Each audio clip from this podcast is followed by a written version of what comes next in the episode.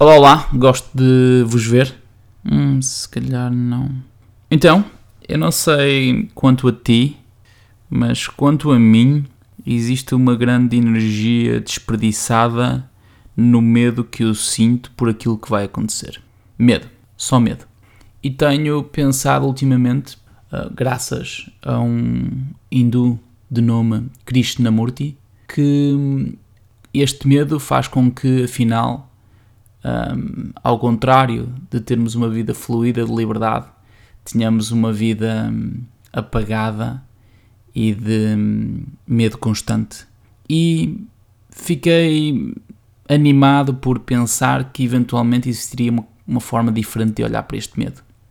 E constatei o seguinte: tu não foges do leão porque tens medo do leão, é porque estás a fugir do leão que tens medo.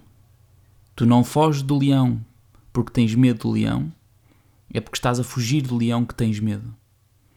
Pode parecer só semântico e baseado numa quote, mas a verdade é que o medo não vem do leão. O medo vem sempre da fuga. Quanto mais fugirmos, mais medo teremos.